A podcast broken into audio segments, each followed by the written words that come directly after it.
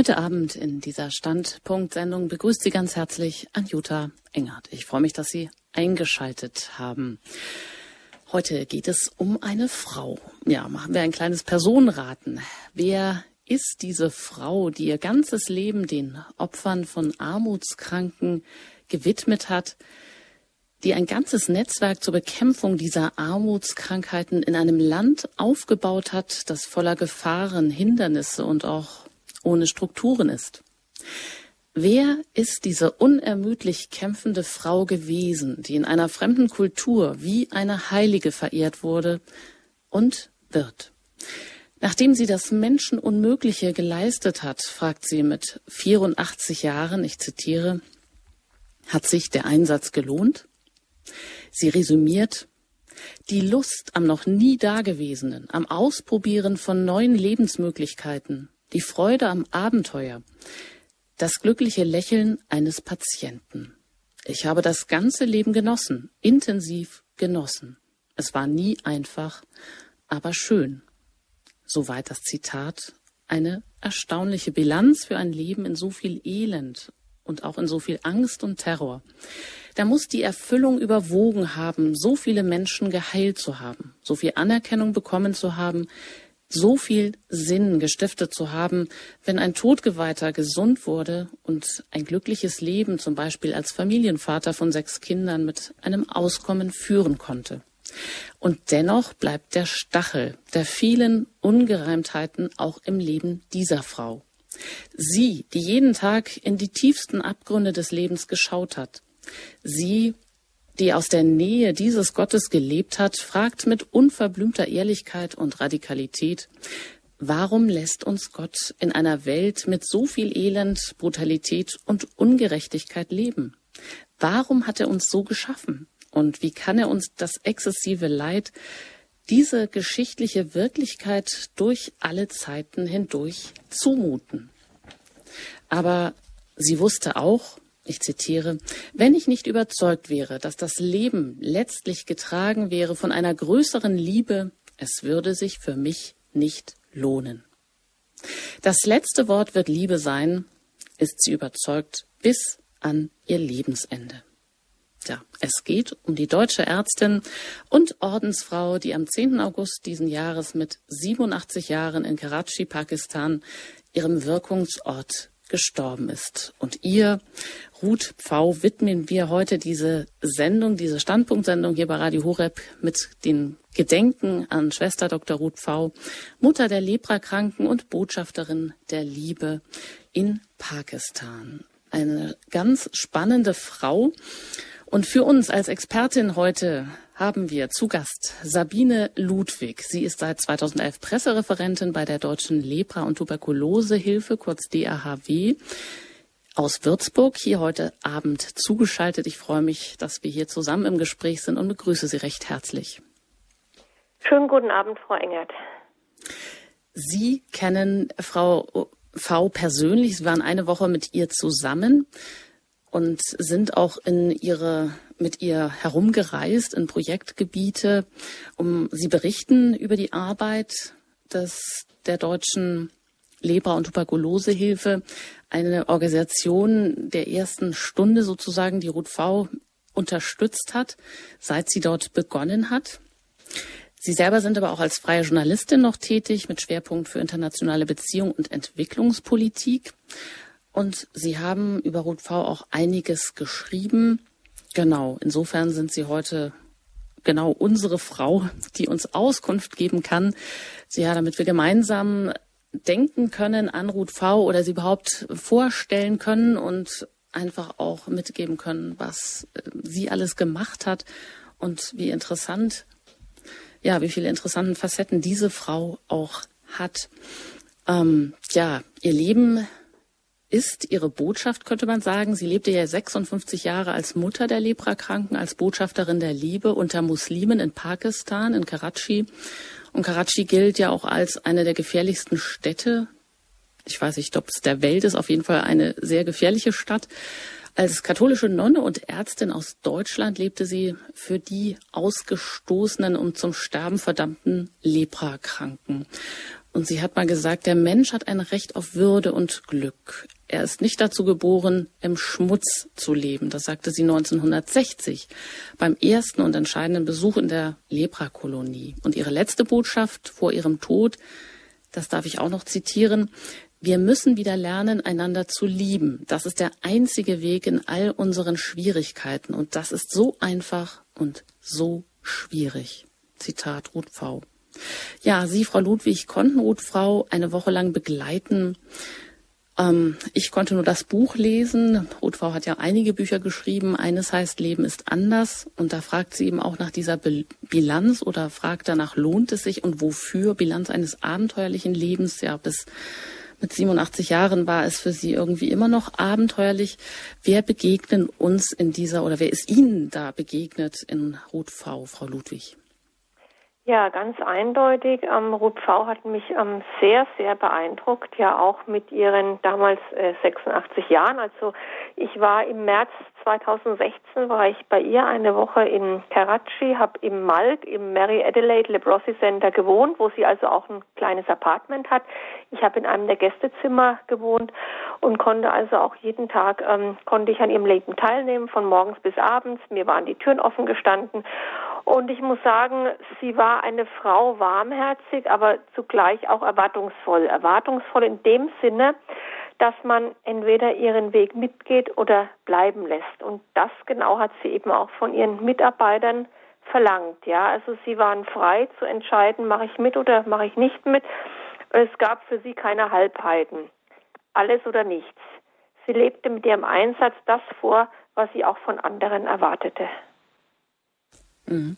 Also voller Einsatz, alles oder nichts, und das beschreibt sie auch in dem Buch ähm, so. Aber sie hat ja auch wirklich Menschen Unmögliches, würde ich vielleicht mal so sagen, auch geleistet. Ja, fragen wir vielleicht erst noch, ähm, wie ist es zu ihrer Berufung gekommen? Das war ja eigentlich auch, da begann alles mit einer Reise nach Indien, also mit der Berufung von Ruth V. Genau, sie wollte äh, in Indien für ihren Orden. Ihr Orden war die Töchter vom Herzen Maria. Sie wollte dort als Gynäkologin arbeiten, aber aufgrund von Visaproblemen äh, musste sie in Karachi zwischenlanden. Und bis eben diese Probleme geklärt wurden, war sie in Karachi vor Ort und wollte sich eben auch die dort ansässige Leprakolonie angucken. Und das hat sie auch gemacht und ähm, sie war dermaßen schockiert, wie Menschen auf der Straße eher tot als lebendig dahin vegetieren, also von Lepra gezeichnete, dass sie schon damals wusste, dass genau hier ist mein Platz und dabei ist es auch geblieben. Also der Engel von Karachi, wie eben auch Dr. Pfau genannt wird, ist, äh, hat ihren Weg nach Indien nicht weiter fortgeführt, sondern sie ist in Karachi geblieben. Hm. Wenn Sie sagen Engel von Karachi, sie wird ja auch als Mystikerin bezeichnet das ist ja ein ganz komisches Zusammenspiel. Einerseits so, sie hat, sie hat auch sehr viel nachgedacht, hat so intellektuelle Züge, aber ist so wahnsinnig praktisch auch. Wie passt das denn so zusammen? Was meinen Sie? Ja, sie ist sehr praktisch auch, aber wie gesagt, sie hat auch viel geschrieben, viele äh, Sätze gesagt, äh, Zitate, die eben auch sehr beeindrucken, ja, die also auch genau das Leben, was sie dort geführt hat, umschreiben. Sie war furchtlos, ja. Und da hat sie gesagt, nein, hier ist mein Weg und hier bleibe ich und ähm, ich gehe nicht mehr weg. Mit, mit Gottes Hilfe, der äh, mir hilft eben, dieses Leben anzugehen und eben auch gewisse Veränderungen in der Gesellschaft und zum Wohle der Kranken herbeizuführen. Hm, da wird das wirklich wahr, was Sie von ihr gesagt haben, alles oder nichts. Also Ruth V., eine sehr entschiedene Frau. Ähm, wie ist es denn eigentlich zu der Zusammenarbeit mit dem deutschen ähm, Hilfswerk für Lepra und Tuberkulosekranke gekommen in Pakistan? Das Hilfswerk wurde 1957 äh, gegründet. Das ist in Würzburg ansässig, hat sich eben zuerst auf äh, Lepra spezialisiert, später dann eben auch noch auf Tuberkulose, aber bleiben wir jetzt erstmal bei Lepra und war natürlich damit auch ganz klar ein Ansprechpartner für Dr. Pfau.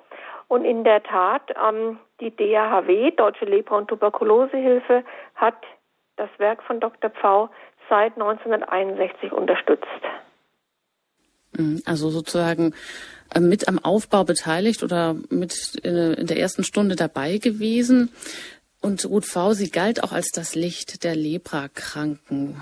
Vielleicht fragen wir auch da mal, wir können uns das vielleicht heute gar nicht mehr so vorstellen. Welches Elend geht mit dieser Krankheit einher? Sie hat ja da auch einmal in ihrem Buch, habe ich gelesen, ich zitiere sie, da schreibt sie, in der Nacht fraßen die Ratten die Hände und Füße der Patienten an.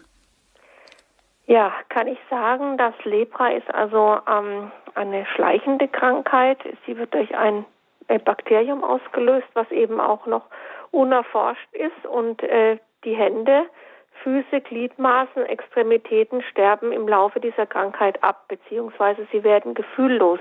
Man spürt nicht mehr, ob man über über heiße Kohlen läuft oder ob, ob äh, wie gesagt, eben Nagetiere versuchen, dann nachts eben äh, die, die Hände abzunagen. Das alles kann passieren, weil die Patienten, die eine unbehandelte Lepra haben, die verlieren ihre Gliedmaßen. Mhm. Und das ist auch eine Krankheit, eine Armut, Armutskrankheit, könnte man sagen. Das ist eine Krankheit der, Arbe der Armut, die also auch in, genau in den unteren Bevölkerungsschichten auftritt. Menschen, die eben sich nicht, äh, ja, die hygienisch eben nicht gerade vorteilhaft leben und die eben auch keinen Zugang haben zu Krankenstationen ähm, die auch jetzt nicht einfach so mal zum Arzt gehen können, weil zum einen, weil sie in Bergdörfern leben, wo keine Infrastruktur ist. Und so hat sich eben auch diese Krankheit durch dieses Bakterium weiter verbreitet. Also man geht von Ansteckungen aus, aber wie gesagt, es ist immer noch nicht bewiesen, äh, äh wodurch ja dieses äh, Bakterium entstanden ist, beziehungsweise wie es übertragen wird. Hm. Ja, wir sprechen hier in Radio Horab im Standpunkt, ähm, reden wir über das Gedenken an Schwester Dr. Ruth V., Mutter der Leprakranken, Botschafterin der Liebe in Pakistan. Ich bin im Gespräch mit Sabine Ludwig. Sie ist Pressereferentin bei der Deutschen Lepra- und Tuberkulosehilfe und als freie Journalistin noch tätig. Ja, vielleicht äh, fragen wir noch ein bisschen weiter nach Ruth V. Ärztin war sie, Ordensfrau aus Deutschland, aus Leipzig ist sie gekommen. Vor kurzem, am 10. August, ist sie mit 87 Jahren gestorben. Sie haben schon gesagt, sie gehörte dem Orden der Töchter vom Herzen Mariens an. Ähm, sie hat einfach 1960 einen Zwischenstopp gemacht, ähm, ungewollt. Sie wollte nach Indien, aber wegen eines Visums musste sie ähm, einen Zwischenstopp machen in Pakistan und dann ist es dazu gekommen, da hat alles begonnen, da hat sie das Elend in dieser Lepra-Ambulanz gesehen, der Mitschwestern wohl auch, und da begann dann ihr Lebenswerk, also auch der Aufbau eines Netzwerkes zur Bekämpfung von Lepra und Tuberkulose in ganz Pakistan, auch in Teilen von Afghanistan, eben mithilfe der deutschen Lepra- und Tuberkulose Hilfe. Wie ging Ihr Leben denn weiter, wenn Sie vielleicht uns noch so einige Stationen nennen können und auch was sie eigentlich alles geleistet hat? Ich meine, das ist schwierig jetzt so kurz zu beantworten, aber so Schritt für Schritt können wir uns im Laufe der Sendung ja an Ihr Lebenswerk annähern. Mehr als 50.000 Menschen wurden in Pakistan ähm, dank ihrer Hilfe von der Lepra geheilt. Ja.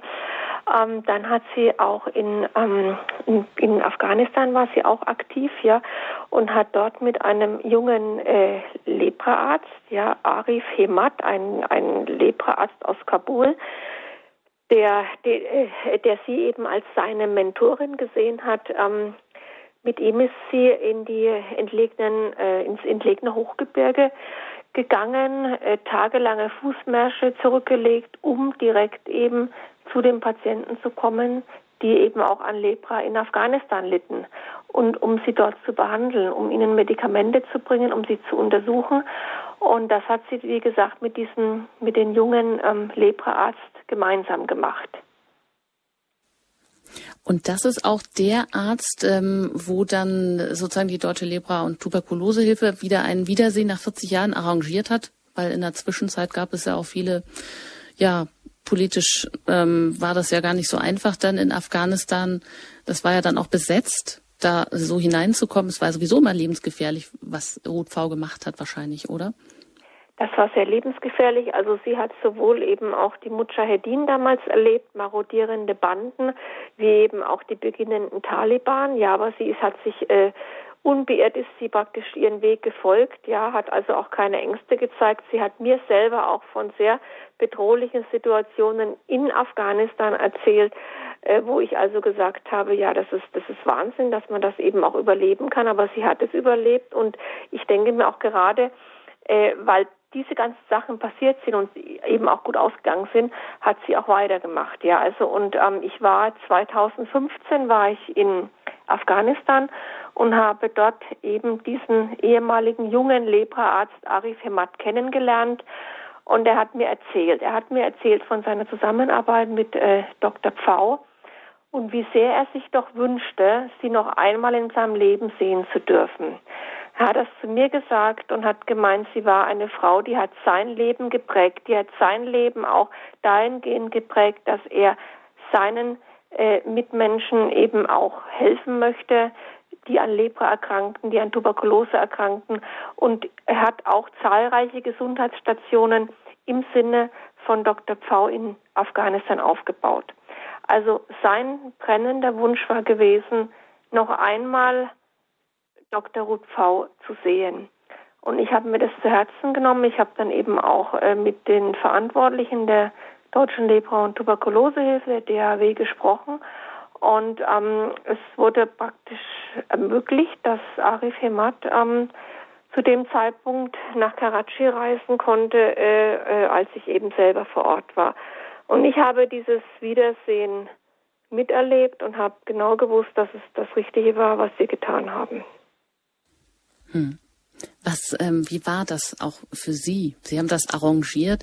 Sie haben gesehen, äh, die Menschen, die mit ihr zusammenarbeiten, da haben einige, ich habe das irgendwo gelesen oder Sie haben es mir gesagt, ich weiß es nicht, das ist so, wie wenn man mit Jesus zusammenarbeitet. Ich meine, das muss ja wahnsinnig prägend dann auch gewesen sein. Wie war das für Sie, als Sie dann dieses äh, Wiedersehen arrangiert haben oder auch mit ihr unterwegs waren? Was ist Ihnen da so geblieben, Frau Ludwig? Also für Arif Hemat war das es auf alle Fälle, wie auch für die anderen ähm, Angestellten und Helfer eben von, von dem Krankenhaus, das sie letztendlich gegründet hat. Ähm, er ist an einem Abend ist er angekommen. Man wusste immer nie genau, wann kommen die Busse dann von Kabul in Karachi an. Auf alle Fälle, wir wussten, dass sie irgendwann in, an einen dieser Abende ankommen wird. Und ähm, tatsächlich, er kam in die in das Apartment rein. Wir saßen alle beim Abendessen zusammen und es sind Tränen geflossen. Und ähm, er hat gesagt, das, das ist sein Lebenswunsch gewesen. Und er hat dann erst dann 14 Tage bei ihr geblieben. Er hat noch verschiedene äh, Workshops auch mitgemacht im Krankenhaus selber. Und äh, es war ein, ein, eine wundervolle Begegnung. Es hat mich sehr geprägt, auch das zu erleben, ja. Und ich muss sagen, ich bin mit Dr. Ruth Pfau, ähm, wir sind rausgefahren in die Projekte, also im Umkreis von Karachi, also nicht sehr weit weg, immerhin noch äh, in Karachi, aber es waren eben doch schon stundenlange Fahrten, nachdem eben äh, was, was den Verkehrs, was das Verkehrschaos angeht, ja, und ähm, wir waren Gesundheitsstationen ähm, in den in Stadtteilen von von Karachis gewesen, auch äh, zum Teil mit mit Arif Hemat und äh, alle möglichen Krankenpflegerinnen und Krankenschwestern, wenn Ruth V aufgetaucht ist. Also viele sind einfach äh, haben vor ihr hingekniet, haben haben ihre Hand genommen haben sie ähm, haben sie geküsst und ähm, die Patienten, die vor Ort waren, denen ging es genauso. Es war absolute Stille dann, wenn sie eintrat. Es war eine ganz würdevolle Stille.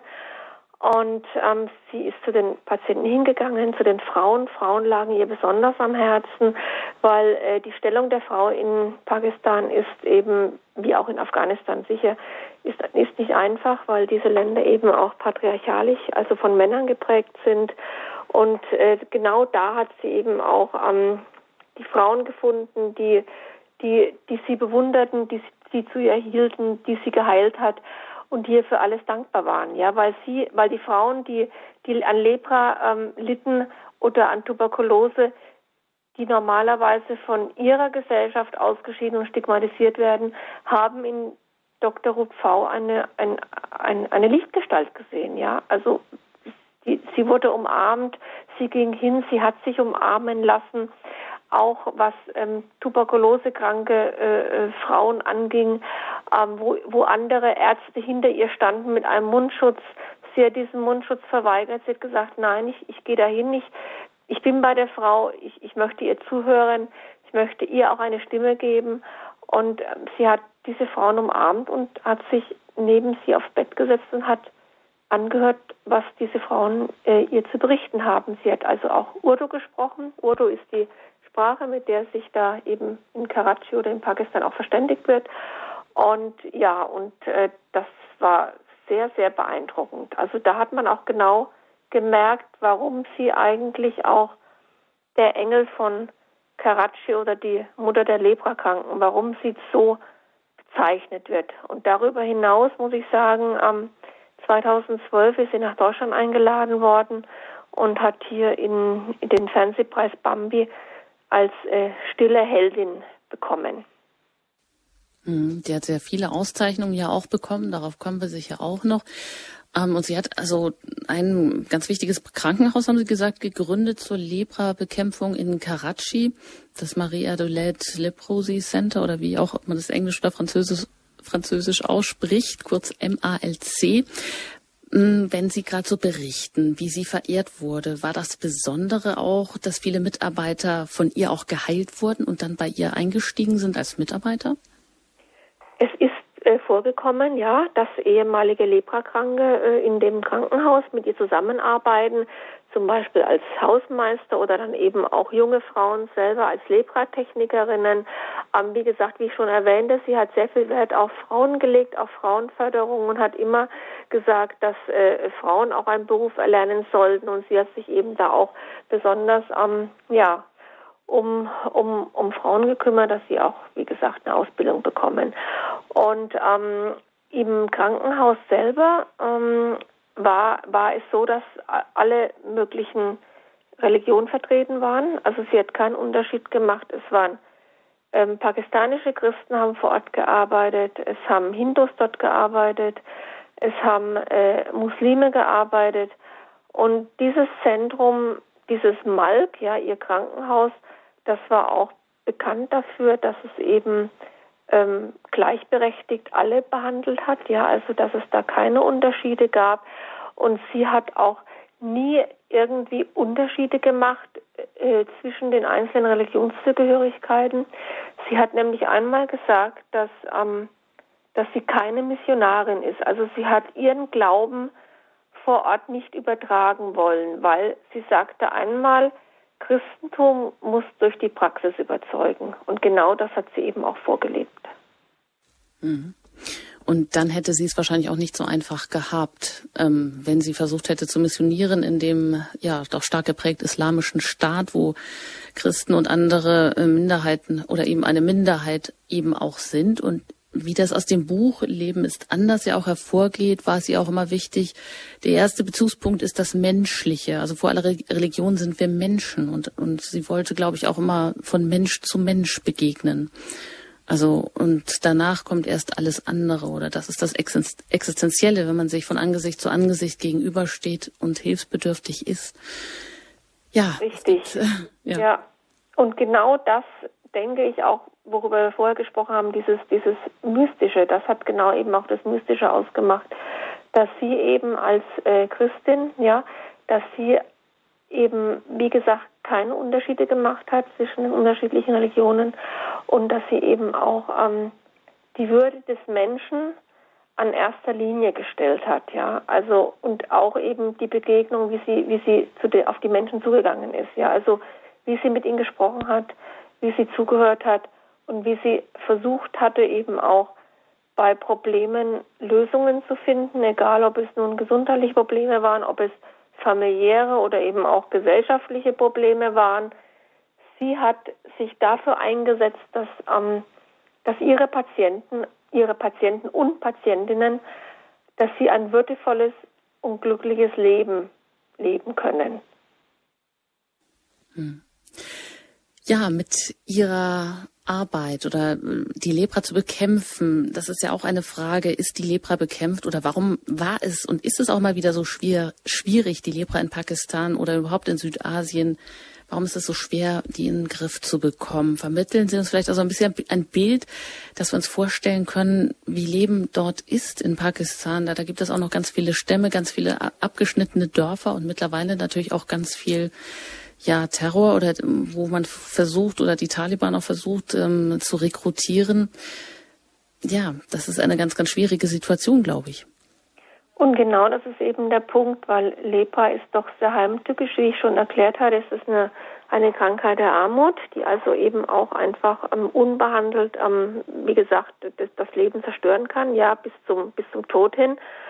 Und es ist eigentlich sehr einfach, Lepra zu behandeln, weil sobald man eben dann die Therapie bekommt, ja, dann ist man auch nicht mehr ansteckend. Aber bis man eben soweit ist, um diese Therapie zu erhalten, ähm, ist es halt ein, ein weiter Weg. Und gerade in diesen Ländern, die von Terror und Armut und Krieg geprägt sind, ist es für äh, Familien oder ja, Familienmitglieder nicht einfach, ähm, einfach zu den nächsten Gesundheitsposten zu kommen. Ich meine, ich kann das selber beurteilen. Ich war im Hochland, ich war äh, in, in Pakistan sowohl in ganz entlegenen Gegenden unterwegs, also im Norden von Pakistan äh, und dann eben auch in Afghanistan. Und ich habe gesehen, wie die Menschen in den Bergdörfern leben, äh, wo es keinerlei öffentliche Verkehrsmittel gibt, ja, wo man also auch keine Möglichkeit hat, irgendwie äh, an einen Gesundheitsposten zu kommen, der vielleicht 20, 30 Kilometer entfernt ist, weil es geht eben auch darum, Taxis gibt es eben auch keine vor Ort und Sammeltaxis. Oder wenn mal ein Bus vorbeikommt, ähm, das kostet Geld, das kostet Fahrtkosten.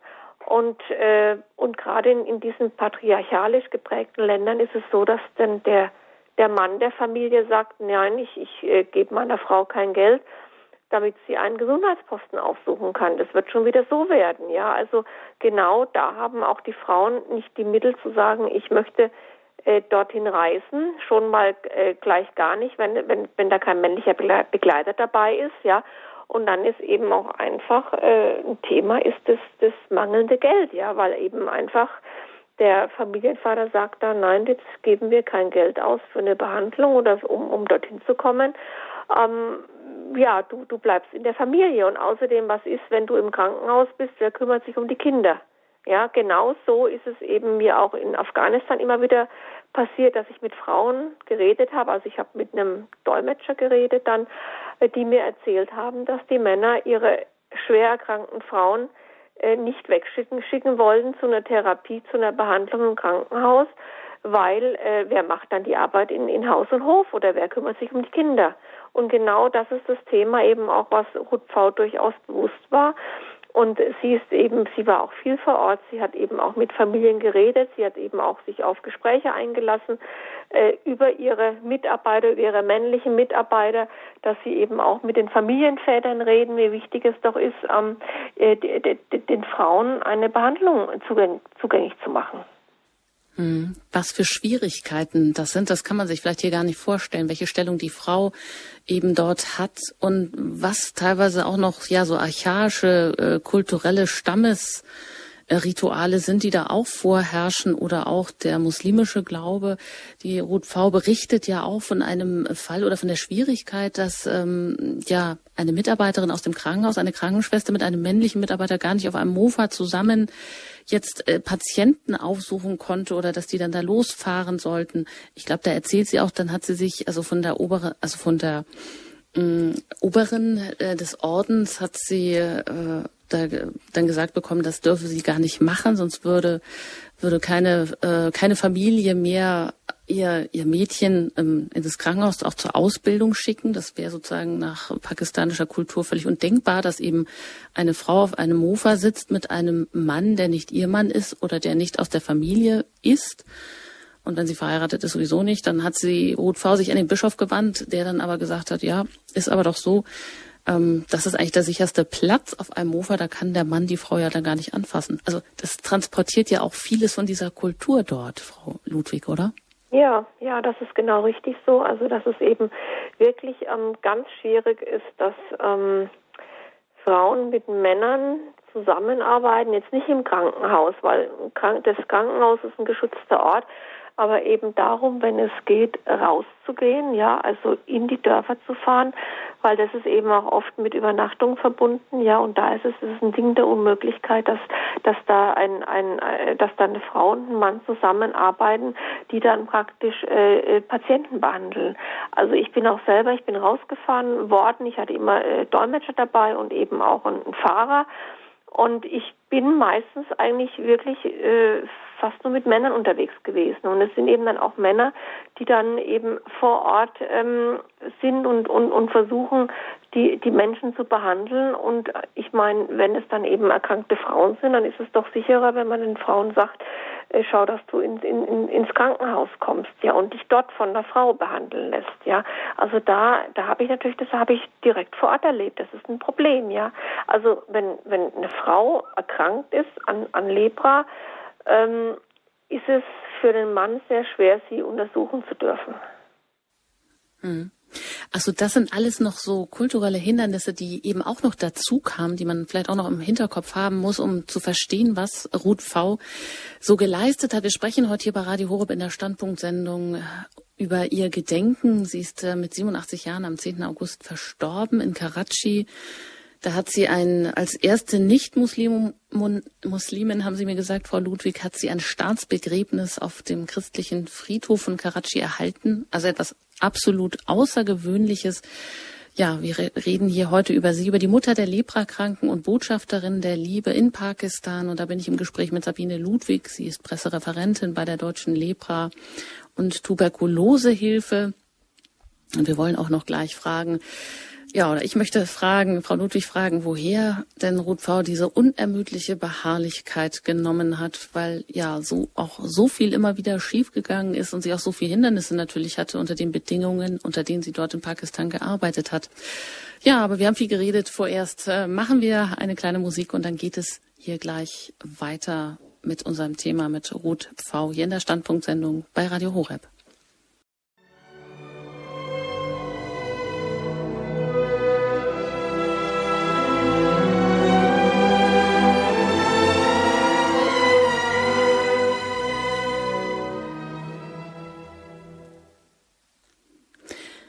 Gespräch mit Sabine Ludwig. Sie ist Pressereferentin bei der Deutschen Lepra- und Tuberkulosehilfe. Wir sprechen hier in der Standpunktsendung bei Radio Horeb über das Gedenken an Schwester Dr. Ruth V., Mutter der Leprakranken und Botschafterin der Liebe in Pakistan. Mein Name ist Anjuta Engert.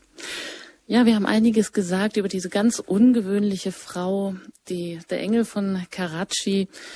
Ja, sie wurde auch mal als Mutter Teresa Pakistans bezeichnet. Eine Frau, die unermüdlich sich eingesetzt hat, die auch sehr unerschrocken war, wie Sie sagen, Frau Ludwig.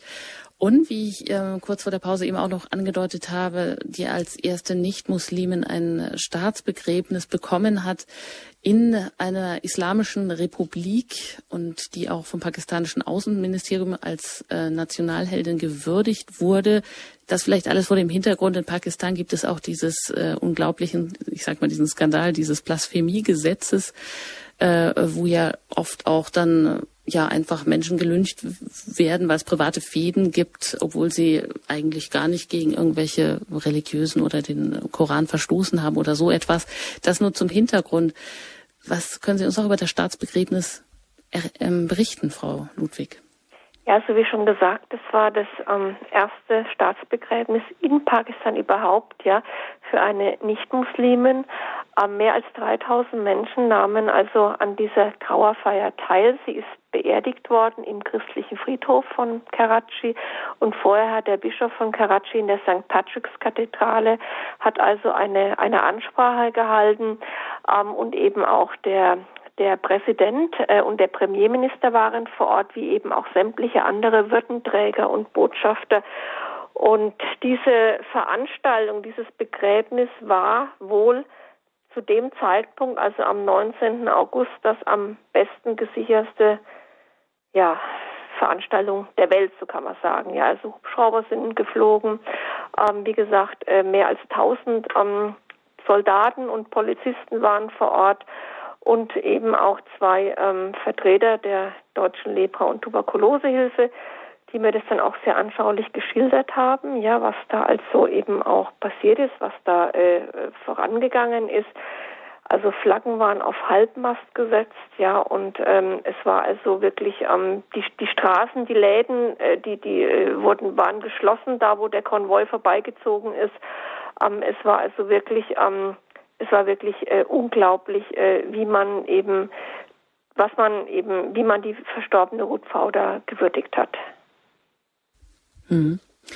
Und ja, wie Sie gesagt haben, ähm, sie ist Ordensfrau gewesen, aber sie ist eine ganz unkonventionelle eigentlich. Also nicht so, wie man sich das jetzt vielleicht hierzulande vorstellt, aber sonst wäre sie wahrscheinlich dort auch gar nicht so weit gekommen, behaupte ich jetzt mal äh, zu sagen. Und dann vielleicht auch noch die Frage an Sie, Frau Ludwig, woher hat eben Sie diese unermüdliche Beharrlichkeit genommen, allen Widerständen zum Trotz immer wieder weiter zu kämpfen? Sie hätte ja nicht nur einmal, sie hätte wahrscheinlich täglich alles hinwerfen können, auch nicht nur bei dem enormen täglichen Arbeitspensum, sondern auch bei den ganzen ja, Hindernissen, gegen die sie immer anarbeiten musste eigentlich. Woher hat sie die Kraft genommen? Sie hat mal gesagt, mehr Trotz als alles andere.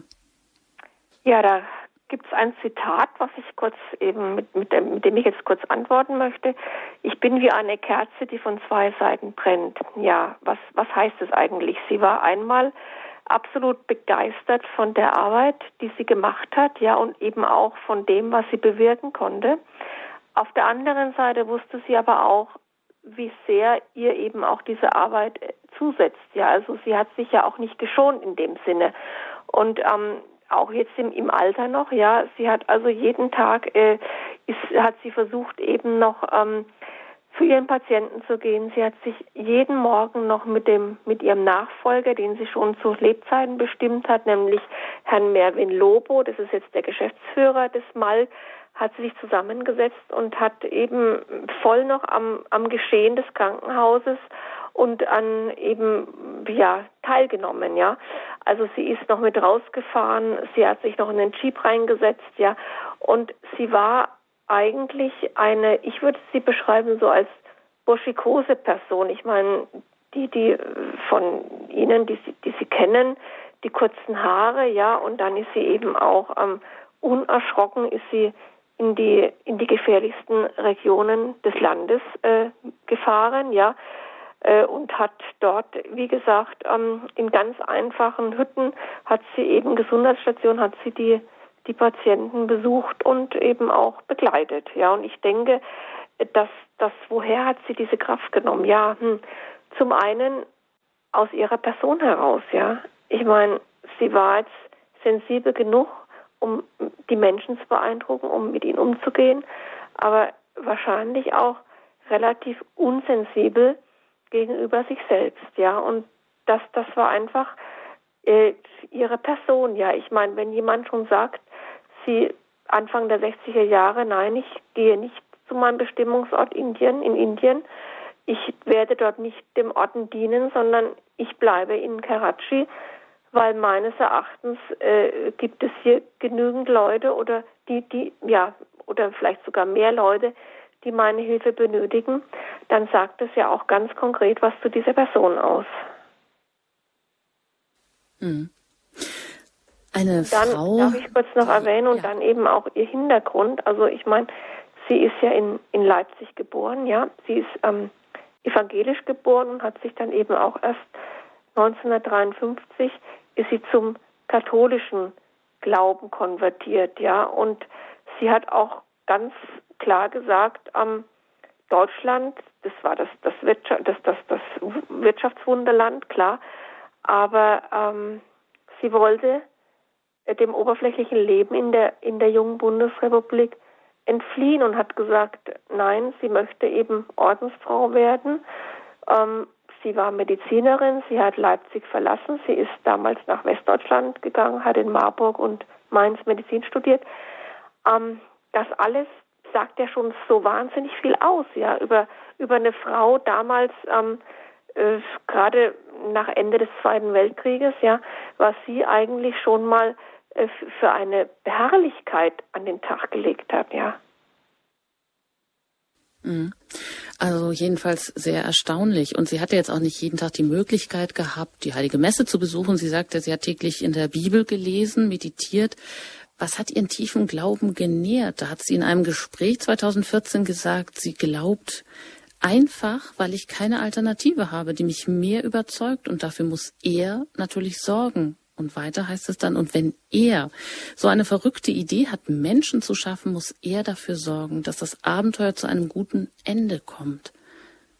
Und genau, was sagt und, das aus, Frau ja, Und, und, und das war ihr Abenteuer. Sie hat sich eben zu, zu, zu Gott, zu Jesus bekannt und hat gesagt, das ist mein, mein Herr und das ist der Schöpfer und ich will ihm zu Diensten sein. Und als ähm, was, was kann es zum Teil besser geben, als eben als Ärztin ähm, eine gewisse Aufgabe auf Erden auszuüben, äh, wie Ruth Pfau. Damit hat sie sich identifiziert und damit ähm, ist sie eben dann auch, ähm, ja, hat sie sich, hat sie selber gesagt, das ist genau das, was ich im, im Leben möchte. Ich möchte Gott dienen und ich möchte den Menschen dienen. Und wo konnte sie das eigentlich besser als in Pakistan, in Afghanistan und durch ihr Studium der Medizin? Hm. Ja, obwohl sie ja auch äh, Zeit ihres Lebens offensichtlich auch eben daran gelitten hat, unter diesem äh, exzessiven Leid auch. Sie hat auch mal gesagt, dass sie, ich halte es für eine Beleidigung, das Kreuz als normal anzusehen. Ja, weil sie fragt, hatte Gott denn wirklich keine andere Möglichkeit, seine Liebe kundzutun, außer seinem Sohn dieses exzessive Leid zuzumuten? Das ist jetzt vielleicht intellektuell gewendet, aber man muss ja sehen, dass sie täglich so viel Leid gesehen hat und dass sie auch wahrscheinlich gesehen hat, dass viele Probleme auch kultureller Art waren oder selbstgemacht waren, dass Eltern ähm, oder dass innerhalb der Familie geheiratet wird, dass es dadurch so viele behinderte Kinder in Pakistan ja auch gibt, durch Erbkrankheiten, durch Inzest sozusagen, ähm, hat gesehen, wie Mütter sich da aufopfern müssen, denen keine Hilfe zukommt, wie sie sagen, in diesem archaischen, patriarchalischen System dann auch, ja, sie hat sogar mal geschrieben oder erzählt, äh, wo Eltern ein Kind bei lebendigem Leib begraben haben, weil das Stigma der Ausgrenzung oder der Lepra oder so so groß war. Genau, das hat sie eben auch, auch sehr stark geprägt. Ja, und ich meine, sie wusste auch, dass sie als einzelne Person, als, als deutsche Frau, als Lepraärztin, äh, sie konnte an dem System, an dem gesellschaftlichen System letztendlich nichts ändern. Aber sie konnte versuchen, im Kleinen zu wirken. Das heißt also, sie konnte versuchen, den Einzelnen zu helfen. Und, und das hat sie gemacht, ja. Und genau da ging es eben auch darum, dass äh, gerade Frauen, die, die wurden von den Familien ausgestoßen, die wurden also nicht mehr in den Verband zurückgenommen. Viele mussten dann eben auch äh, weiter in, in Gesundheitsstationen leben oder auch dann in Heimen, weil sie nicht mehr zurück konnten zu ihren Familien. Und das hat sie immer wieder bewegt. Und ich denke auch, sie ist daran auch, sie ist daran auch verzweifelt. Aber durch ihren starken Willen hat sie eben versucht, das so abzumildern, ja, dass, dass sie Einzelnen helfen konnte. Hm. Ich meine, das, das ist, das ist ihr bis zum Ende des Lebens geblieben, ja. Ich meine, aber sie hat natürlich Pakistan geliebt. Das war ihre Wahlheimat, ja. Und zugleich hat sie natürlich auch immer noch einen, einen, starken Bezug zu Deutschland gehabt. Ja, wie ich zum Beispiel vor Ort war, hat sie mir auch gesagt, sie würde gerne noch einmal Deutschland besuchen, aber ähm, sie kann nicht mehr, sie, sie hat nicht mehr die Kraft dazu zu reisen. Hm dass am Ende ihres Lebens hat sie, äh, glaube ich, auch gesagt, dass ihr diese pakistanische Kultur trotz allem, obwohl sie 50 Jahre dort gewirkt hat und so viele Menschen geheilt hat, sie sagen über 50.000, aber das beinhaltet ja noch die gar, gar nicht die ganzen Begegnungen, ähm, ja, wo sie Menschen einfach auf Augenhöhe begegnet ist, Menschen, die stigmatisiert waren, Menschen, die aussätzlich waren. Aber sie hat dann gesagt, ähm, dass ihr trotz allem diese pakistanische Kultur irgendwo auch fremd geblieben ist und Andererseits hat sie dann auch mal gesagt, nach Deutschland wollte sie nie zurück, also nie ganz zurück. Also jetzt, um dort wieder äh, zu leben. Sie sagte da, meine Freunde und Bekannten sind alle hier. Das heißt, sie muss sich so integriert haben dann dort in das Leben. Hm, wie würden Sie sagen, Frau Ludwig? Sie hat sich sehr integriert in das Leben dort. Sie kam sehr gut aus mit ihren, mit ihren ähm, Angestellten, also mit den, mit den Leuten, die im Wald gearbeitet haben, mit den Patienten. Und ähm, sie hat sich auch verpflichtet gefühlt, ähm, diese Menschen nicht zurückzulassen, diese Menschen eben auch nicht im Stich zu lassen. Und deswegen ist sie auch geblieben, ja. Also wir haben, wir haben auch öfters mal darüber gesprochen, wie das ist, äh, ob, ob sie gern, wie gesagt, äh, zurückgehen würde und so. Sie sagt, sie sagte also nie, äh, dass, dass sie wirklich äh, nur in Pakistan bleiben möchte. Also sie, sie sagt, dass, dass das hat sich das auch offen gehalten, ja. Aber ich meine, ich habe sie damals mit 86 Jahren kennengelernt, ja, und äh, da war irgendwie auch, da war jeder Rückflug oder auch nur der Besuch in Deutschland, das war zu dem Zeitpunkt ähm, undenkbar gewesen, weil sie hatte da eben auch, sie war mal gestürzt und hatte einen längeren Krankenhausaufenthalt hinter sich gehabt und so. Und was ihr auch noch eine, ein gewisses Gefühl von Heimat gegeben hat, das war eben auch diese St. Patrickskathedrale in, in Karachi und ähm, da ist sie jeden Morgen um, um 6 Uhr, ist also, hat sie die Morgenandacht besucht. Also um 5.45 Uhr hat ihr Fahrer gewartet. Dann ist sie mit ihm und ihrer einer, einer Begleiterin, also eine, eine Schwester, die sich, Schwester Margaret, die sich also aufopfernd auch um sie gekümmert hat. Sie sind in den Gottesdienst gegangen, äh, in die Morgenandacht um 6 Uhr morgens. Und ähm, und da ist sie eine Stunde geblieben, hat der Predigt beigewohnt und dann ist sie zurück in, ins Malk gefahren. Und man muss sich das also so vorstellen, sie hat im, im ersten Stock hat sie praktisch ein kleines Apartment gehabt, ein kleines, bescheidenes Apartment. Die Türen waren also immer offen gestanden. Es konnten also immer Mitarbeiter zu ihr kommen, ähm, um mit ihr zu reden. Und dann hat sie praktisch ihr Frühstück eingenommen und nach dem Frühstück ist sie in die Hauskapelle gegangen. Also Gegenüber ihrem Apartment war ein Zimmer mit, mit Kreuz, ähm, mit, mit, mit Rosenkranz und ähm, wo man sich in aller Stille versammeln konnte. Und dort ist sie hingegangen nach dem Frühstück und dort haben sich eben auch andere Mitarbeiter vom Malt getroffen, also auch äh, Muslime, Christen und die haben sich dann durch 20 Minuten Einkehr, haben sich auf den Tag vorbereitet und Ruth V war eben, wenn es ihr gesundheitlich gut ging, war sie auch täglich äh, mit dabei. Also man kann sagen, sie hat jeden Morgen zwei Morgenandachten gemacht, eine in der St. Patrickskathedrale und die andere in der Hauskapelle des Krankenhauses. War das dann eine Besonderheit, dass diese ähm, Andacht oder das gemeinsame Beten im Malk, also in dem Krankenhaus, was sie zur Lepra-Bekämpfung ähm, initiiert, gegründet hat, dass da Muslime, dass sie mit Muslimen zusammen gebetet hat? Also war das nur beschränkt eben auf diesen Ort, dass es dort ging und außerhalb wahrscheinlich nicht so? Äh, ja, also in, in, der, in der Kathedrale, das ist eine christliche Kathedrale, klar, da ist es dann so, dass eben dann sich auch äh, Christen, auch pakistanische Christen versammeln, während ähm, die Hauskapelle, die war ein Ort, der für alle offen war.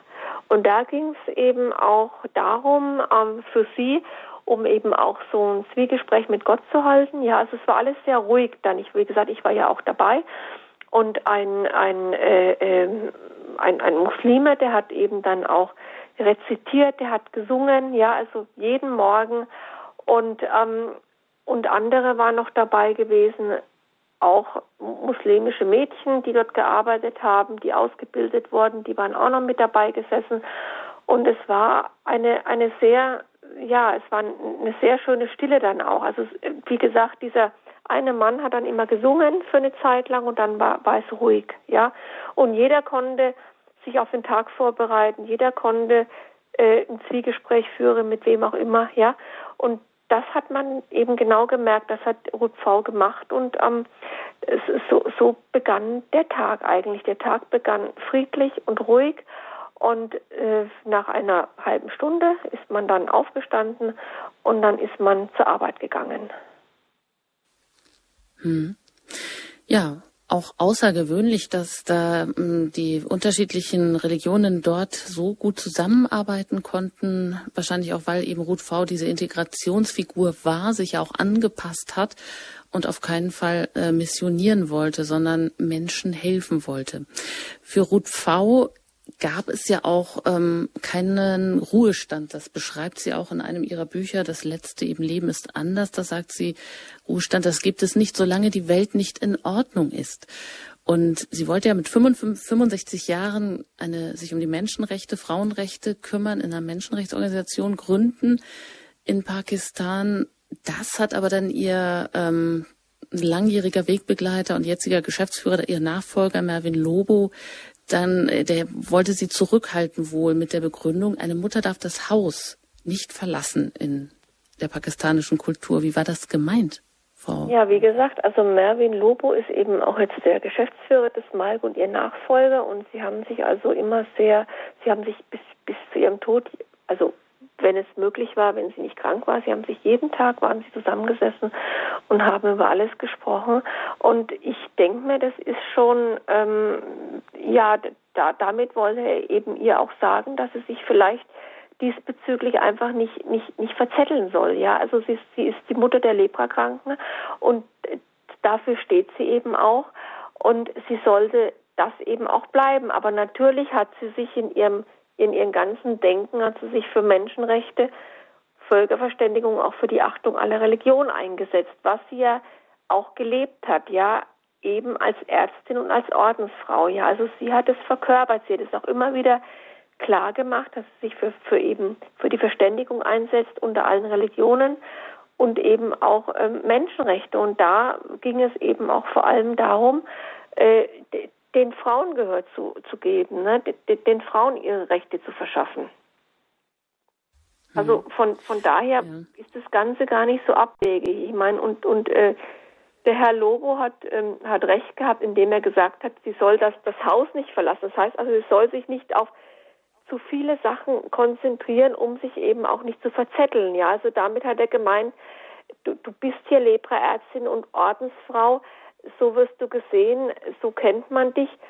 Das ganze andere, was ja auch unmittelbar zu ihrem, zu ihrer, ihrer Wohltätigkeit äh, äh, äh, eben zu tun hat. Ja, also dieses, dieses, äh, diese Völkerverständigung, dieses, dieses gemeinsam auf die Menschen zugehen. Ja, ähm, das beinhaltet das Ganze ja auch. Also so aus, ausschließlich ist es ja gar nicht. Ne? Also man kann durchaus alles miteinander vereinen in, in ihrer, in dieser Mildtätigkeit, in, in, in dem, was sie verkörpert hat, ja. Ja, und diesen Schritt, den sie dann zwar äh, kurzfristig getan hat, sie hat wohl da ihre Koffer gepackt, aber ist dann auch gleich wieder zurückgekehrt, den konnte sie ja auch nur tun, weil sie, ich glaube, sie sagt mal, sie hat ihren sie hat ewig gesucht nach einem guten Team, nach einem Nachfolger.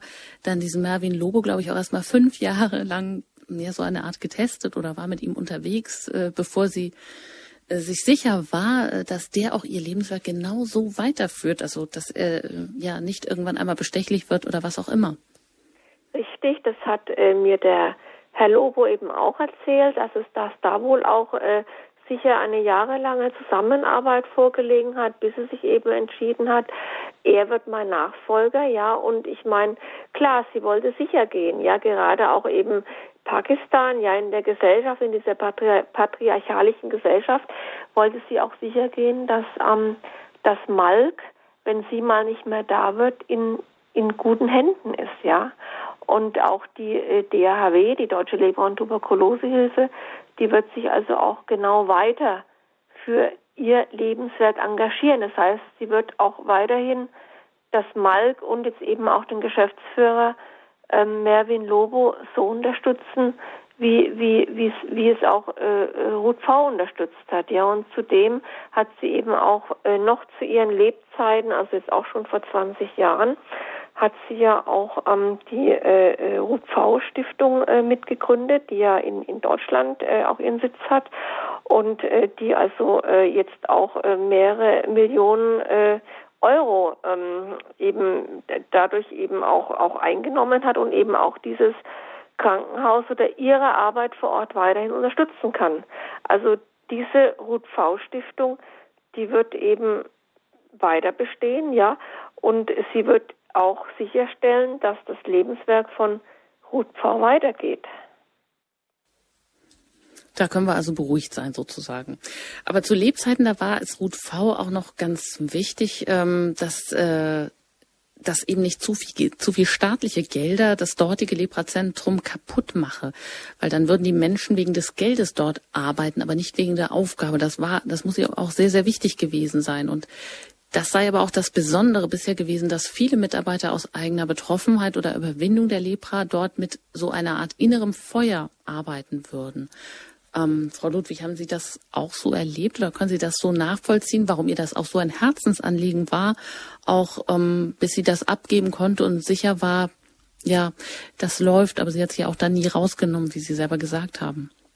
Ja, also ich habe eben auch erlebt Mitarbeiter, ähm, die auch in, im familiären Umkreis eben ähm, Lepra-Kranke äh, hatten, ja, die eben auch durch ähm, RUTV geheilt wurden, ja, die äh, ihr Lebenswerk gekannt haben, die eben sich bewusst dafür eingesetzt haben, sie möchten im Malk arbeiten als Ärzte, als äh, Lepratechniker, als Krankenschwestern und eben auch äh, äh, aus diesem Grund, auch weil sie auch persönlich oder familiär betroffen waren. Ich habe ja auch gesagt, dass dann einige selbst Lepra, ehemalige Leprakranke dabei sind, die eben ähm, jetzt auch weitermachen und äh, als Krankenschwestern arbeiten oder eben als Betreuerinnen, ja.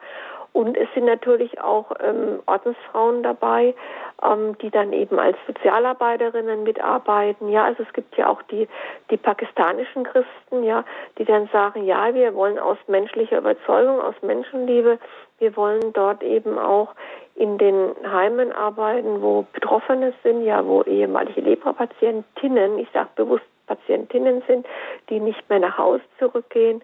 Ja, also das ist, äh, man kommt sich vor, dass, dass dieses Malk und seine Mitarbeiter, dass das doch eher wie so eine große Familie ist. Ja, da, da weiß jeder, warum er vor Ort arbeitet. Ja, und, und, äh, und das Malk ist auch ein sehr sicheres Zentrum. Also, mh, Karachi gehört zu den gefährlichsten Städten der Welt, aber das Malk ist ähm, aufgrund seiner Vielfalt, auf de, aus de, was es eben macht, aus, aus, aus einem Respekt heraus, ist es eben auch ein Ort, der, der äh, jetzt nicht irgendwie äh, an, berührt wird, also nicht irgendwie im negativen Sinne, dass das dann irgendwelche Gewaltakte oder oder äh, Überfälle dort passieren. Ja, also auch die Bevölkerung, die hat da großen Respekt davor, eben vor dem Krankenhaus und eben auch was, was darin geleistet wird, ja.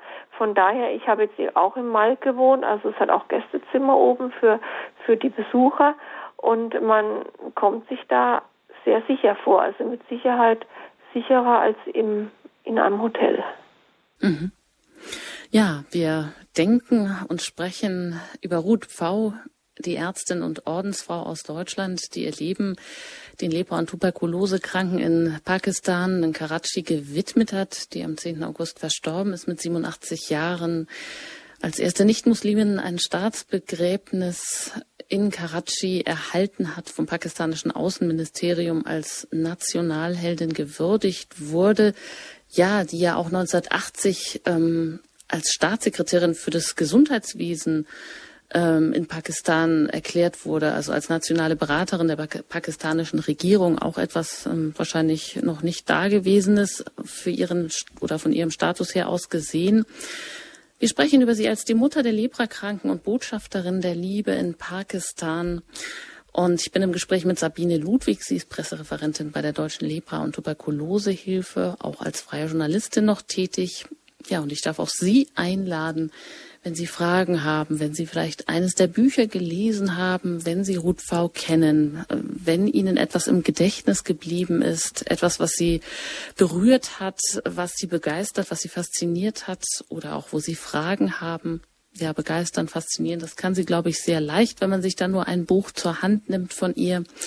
Sie sind herzlich eingeladen, sich mit Ihren Fragen hier auch bei uns in der Sendung einzumischen unter der 089517008 Und wenn Sie außerhalb von Deutschland anrufen, dann wählen Sie zuerst die 0049 und dann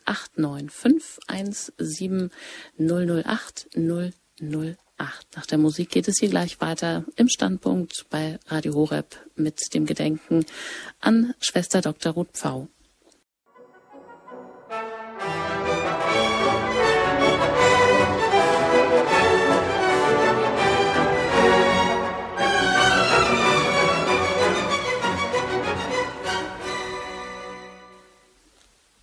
Sie haben eingeschaltet in, in der Sendereihe Standpunkt bei Radio Horeb mit dem Gedenken an Schwester Dr. Ruth Pfau, Mutter der Leprakranken und Botschafterin der Liebe in Pakistan. Ich bin im Gespräch mit Sabine Ludwig. Sie ist Pressereferentin bei der Deutschen Lepra- und Tuberkulose Hilfe die seit den 60er Jahren Hauptförderer der Arbeit von Ruth Pfau ist und mit dabei, ja, seit der ersten Stunde könnte man sagen. Jetzt hat sich eine erste Hörerin gemeldet, da bin ich gespannt aus Balderschwang und da darf ich jetzt Frau Pütz begrüßen. Guten Abend. Ja, guten Abend, Frau Engert. Guten Abend, Frau Ludwig. Also ich bin im Augenblick nur zu Gast in Balderschwang. Ähm, ich bin halt zur Anbetung hier und komme aus der Osteifel, aus der Nähe von der Abtei Maria Lach und gehöre dort seit 22 Jahren der Leprahilfe an. Die Ruth V unterstützt seit den 60er Jahren. Und mein Mann, der ist bereits mit 13 Jahren mit auf den, auf den Nürburgring gegangen. Dort hat man, und das machen wir heute immer noch, sammeln wir Geld für die Leprahilfe. Und dieses Geld, das im Verein gesammelt wird von vielen Gruppen. Also die Leberhilfe Karachi, die Abtei Maria Lach, ist ein sehr potenter Verein und ähm, das geht alles ans Deutsche Aussätzigenhilfswerk und das Deutsche Aussätzigenhilfswerk kauft dann Medikamente und Verbandsmaterial für Karachi. Es geht also ganz selten Geld nach Karachi, es wird alles in, ähm, in Gütern umgesetzt.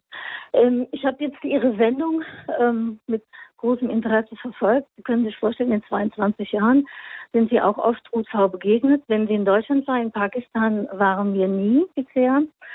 Ähm, ich möchte eines ähm, mal vielleicht richtigstellen. Sie wollte nie als ähm, Mutter Teresa von Pakistan bezeichnet werden. Und das hat auch einen ganz einfachen Grund. Sie hat es so erklärt. Ähm, Mutter Teresa hat ein, eine wunderbare Arbeit geleistet in Indien. Sie hat den Sterbenden eine Würde gegeben.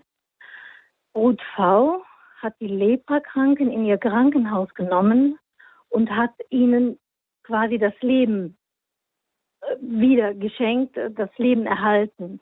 Also das ist ein Unterschied und deswegen wollte sie nie mit Mutter Teresa verglichen werden. Das ist das eine was ich dazu sagen wollte. Zum anderen, ähm, äh, Ruth V. hat eine Mitschwester, die kam ein Jahr später als Ruth V. nach Karachi.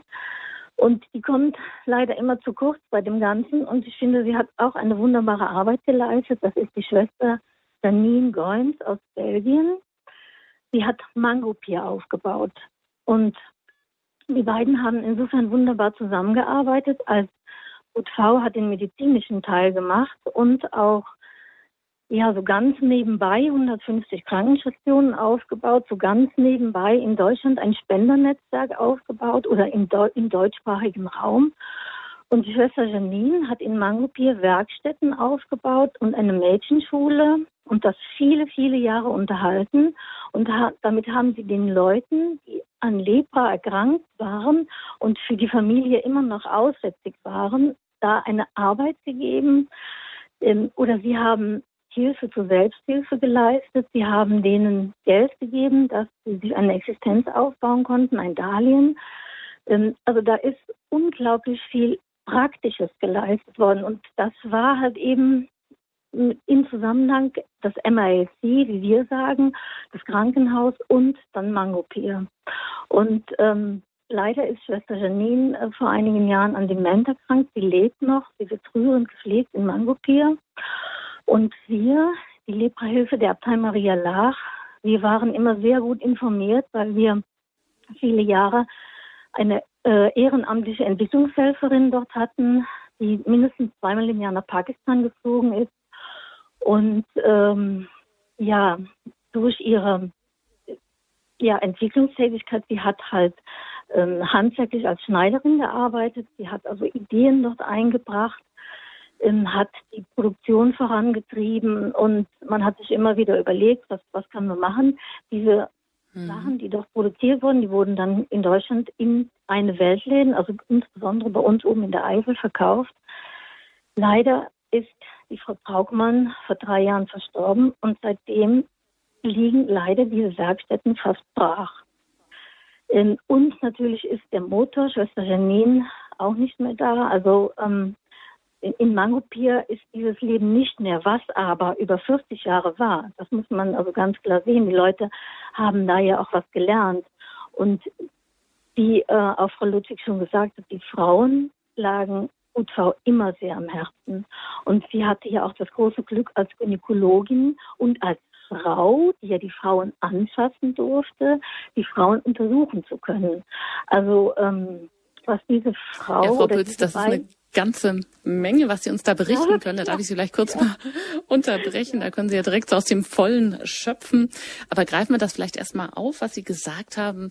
Ja, natürlich, wenn man Ruth V hört und äh, dann kommt einem das vielleicht, man denkt an Mutter Teresa, das wollte Ruth V nicht, wie Sie gesagt haben, aber sie wurde natürlich trotzdem so bezeichnet oder der Vergleich kommt einem wahrscheinlich einfach. Wir geben das an Frau Ludwig weiter und auch noch ja, natürlich, äh, dass sie das wahrscheinlich nicht alles erleisten konnte, auch wenn sie natürlich einfach die führende Leit- und Lichtfigur war, dass es da noch ganz viele mithelfende Hände äh, gibt und gab, ohne die es natürlich nie gegangen wäre. Frau Ludwig dazu vielleicht. Ja, äh, Frau Pütz, die aus dem Vollen schöpft. Eben, ja, ich habe gehört, was Sie gesagt haben. Es stimmt, ähm, ja, also sie wurde zwar als Mutter Teresa von Karachi bezeichnet oder Pakistan, aber Sie haben natürlich recht, dass da, äh, dass sie dann lieber doch äh, eben als Engel von Karachi Karachi bezeichnet werden möchte. Und was äh, Schwester Janine angeht, ich habe sie kennengelernt. Ja, ich bin also mit ähm, Dr. Pfau äh, nach, an einem Tag nach Mangopir gefahren und genau dort sind eben auch diese Werkstätten und eben auch die Heime. Ich habe schon mal, ich bin jetzt auf, schon mal auf ein Heim eingegangen, gerade eben auch für, für Menschen, die nicht mehr zurück können, für Frauen, die nicht mehr in ihre Familien zurück können.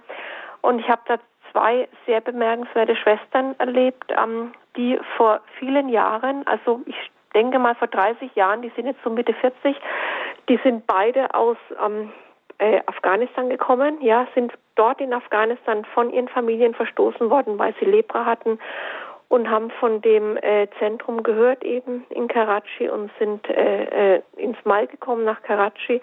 Und dort wurden sie behandelt, aber beide haben eben auch ähm, äh, äh, also Einschränkungen an ihren Händen und ähm, sie leben dort vor Ort in diesem Heim, das Schwester Janine aufgebaut hat äh, und haben die Ausbildung gemacht. Sie sind ähm, Näherinnen, Stickerinnen und können trotz ihrer Deformitäten, also sie können mit ihren Händen auch, haben sie wunderschöne Tischdecken und äh, äh, Kissenbezüge gestickt, was sie eben auch äh, der Dr. Pfauen mir demonstriert haben.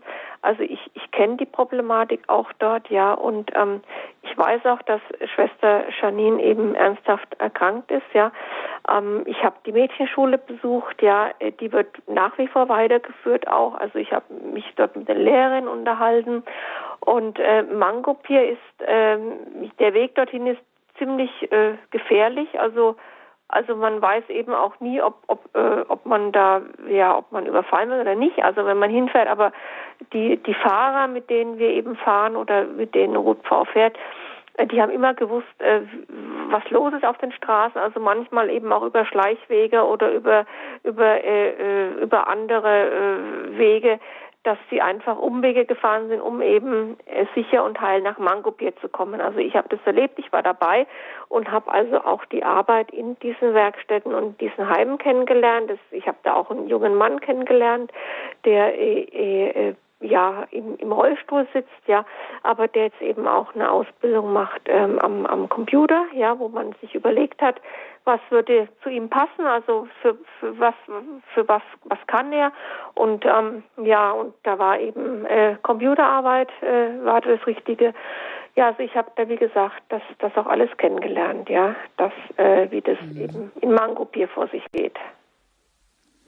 Ja, ein Dankeschön für diesen Beitrag und alles Gute, Frau Pütz, auch noch in Balderschwang äh, auf Ihrem Besuch dort. Alles Gute Ihnen auf Wiederhören. Weiter geht's nach Ankommen und dort bin ich jetzt mit Frau Fechler verbunden. Einen ja, guten Abend. Guten Abend, Frau Engert. Ähm, und Frau, ja, das hätte ich mir nochmal angucken sollen. Frau ähm, Ludwig, kein Problem. Ja, Frau Ludwig, so einfach. Ähm, ich muss sagen, ich war auch in Karachi, weil Dr. Roth-V ist ja früher auch, äh, hat ja auch äh, Vorträge gehalten.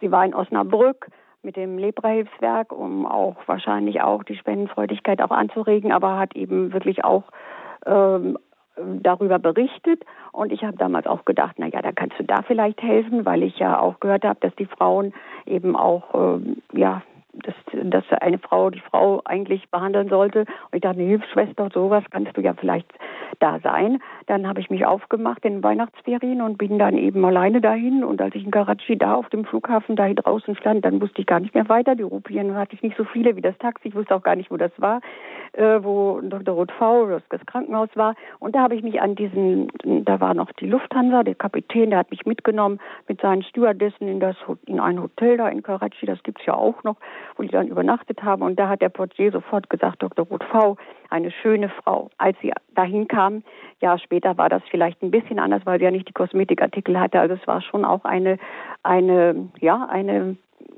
an, eine wirklich auch hübsche Frau. Das muss man auch mal sagen. Und sie hat dann wirklich unter schlimmsten Umständen auch operiert. Ich habe also da oben dann auch gewohnt. Im Appartement war das eigentlich nicht. Äh, damals, 87 war das, ist ja schon lange her. Und äh, das war auch Dr. Ruth Fauert ganz einfach. Die hatte da nur so ein, so ein Metallbett und dann so ein, so ein Rollschränkchen da und eine ganz alte Schreibmaschine. Ich habe nur gedacht, wenn die jetzt eine neue hätte, das wäre auch was für sie, weil sie ja auch viel äh, nebenbei immer noch auch die Erlebnisse aufschrieb.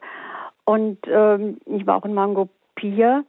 Äh, da draußen da habe ich, äh, vor Jahr hat mich da eins berührt, dass da waren so Hütten und ein Leprakranker lag da in auch so einem alten Bett und vor ihm auf dem Fußboden, da auf diesem Erdboden saßen Kinder und er erzählte ihnen. Und dann sagte er, er wäre er wär Lehrer gewesen, er ist Lehrer gewesen, die Frau hat ihn verlassen dann, als der Lepra kam, kam, aber er machte einen so strahlen, das habe ich nie vergessen, weil er, er freute sich so, dass die Kinder ihm zuhörten und äh, wie gesagt, die Werkstätten, und da kamen ja auch die ganzen von Afghanistan schon rüber, äh, auch Leprakranke und äh, Frau Dr. Ruth V. und auch ich, wir haben den allen die Hand gegeben, auch wenn sie leprakrank waren. Das war ja doch, äh, sie sollten nicht ähm, sehen, dass wir vielleicht uns vor Ansteckungen äh, fürchten. Und ich habe auch diese Untersuchungen, die dann da waren, es ist ja eine einfache Untersuchung, wenn die Lepra dann entdeckt wird. Ich habe dann gesehen, da waren die Assistenten, ich habe auch Fotos hier, noch ein ganzes Album davon äh, mit Dr. Ruth V. und auch der ganzen Armut in Karachi. Das ist schon, das ist schon wirklich umwerfend. Es gibt natürlich auch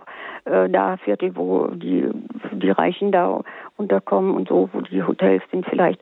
Aber jedenfalls, da sind ja diese weißen Flecken dann auch, so Flecken auf der Haut bei Lepra und dann wird auch mit so einer, so einer Nadel bisschen da nur gepiekst und wenn sie gar nicht reagieren, es sind ja auch die Nervenenden da, glaube ich, abgestorben. Ich bin ja keine Ärztin, ich bin ja nur Lehrerin. Und äh, da, und Dr. Ruth V., äh, das merkte man, sie ist da einfach so anerkannt und so geachtet. Und äh, ja, sie hat ja dann anders als unser Bischof Francis, hatte, hat sie äh, kein Attentat erlebt, weil auch die, ja, sie waren auf diese Ärztin angewiesen. Das Krankenhaus war äh, schon ein, ähm, ja, ein geschützter, da ist, ist aber noch eine andere mhm. Zeit damals gewesen, 87, muss ich auch mhm. sagen. Also. Fechler, das ist ja ähm, erstaunlich, dass Sie jetzt auch hier berichten können, dass Sie ja, das also ich, vor ist mir schon, ich habe auch diese, dann bin ich auch mit ihr in diese, ja, es sind, also es ist wirklich eine un, unglaubliche Armut, äh, wo dann auch mit den Assistenten, sie hat ja auch ein muslimisches Team vor allen Dingen auch gehabt, es waren auch sehr engagierte, idealistisch gesinnte Krankenschwestern aus Holland da, zwei junge Frauen. Und ähm, die sagten, in Holland ist alles äh, sehr hygienisch. Sehr, in diesem Krankenhaus war natürlich nicht alles so hygienisch. Und trotzdem, es wurde geholfen. Und das machte denen da auch Freude. Ja, und ja gehen wir vielleicht das weiter auch noch an die Frau Ludwig. Ja, also äh, ich kann dem auch nur zustimmen. Also Frau Dr. Pfau hat sehr viele Bewunderer in der ganzen Welt und wie gesagt eben Deutschland, Holland, äh, überall. Ähm, ja, und sie hat eben auch, ähm, sie war eine sehr beeindruckende Frau, auch äh, sie sah gut aus, wie eben schon die Dame eben sagte. Ähm, und was ich jetzt im Kopf habe, ja, also ich habe, um nochmal auf diese Begegnung zurückzugehen mit dem Arif Hemat, ja, der dann eben doch auch äh, äh, längere Zeit bei ihr jetzt in Karachi war. Ich meine, ich bin ja nach einer Woche wieder weggegangen, er war dann zwei Wochen da.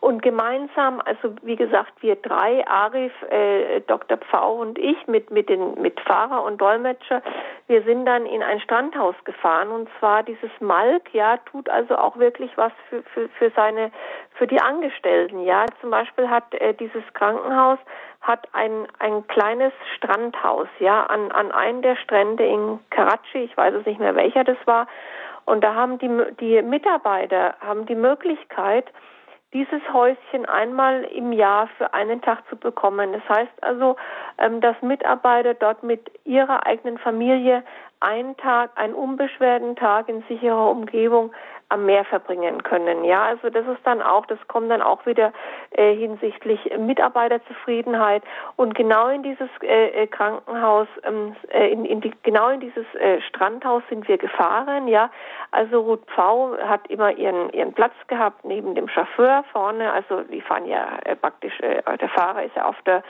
auf der rechten Seite und Ruth V. dann saß immer auf dem linken Beifahrersitz. Ja, sie hatte eine Sonnenbrille auf. Ich erinnere mich, dass sie eben auch äh, da, damals vor, vor über einem Jahr, dass sie da noch aussah wie eine Diva. Also mit ihrer großen Sonnenbrille saß sie drin mit offenem ähm, Fenster und wir sind da zu diesem Strandhaus gefahren und haben uns dann den Tag über aufgehalten. Ja, und dann hat eben auch Arif Hemat und Sie, Sie haben darüber geredet, wie es damals war in den Anfang der 80er Jahre, als Sie in den Bergen unterwegs waren, als Sie äh, ja im, im Freien übernachtet haben, weil eben gerade auch äh, bei den in den in den bei den Bergvölkern gab es eben, wie gesagt, keine Unterkunft, keine Hotels. Entweder haben sie mit in den Hütten übernachtet oder sie haben im Freien geschlafen unter einem wundervollen äh, Vollmondhimmel und Sternenhimmel. Und, ähm, und Ruth Frau erzählte mir eben, wie es damals war, als sie dann aufgewacht ist und dann die Berge gesehen hat, der Sonnenaufgang über den afghanischen Bergen und wie sie zu ihrem Team gesagt hat, jetzt äh, schaut euch das an, wie schön das hier ist, ja. Und ich denke auch, dass das äh, zeichnet es aus, ja, wie sie auch gelebt hat, ja, und wie sie eben auch äh, durch das ganze Elend, sie hat auch sehr viel Fülle kennengelernt. Ich möchte da jetzt gerne nochmal ein, ein Zitat bringen, was sie gesagt hat. Ähm, und zwar, etwas tun, nicht irgendwann, sondern jetzt. Den Schmerz annehmen und die Liebe. Vertrauen ist ebenso wie die Liebe immer ein Risiko. Man gibt sich preis.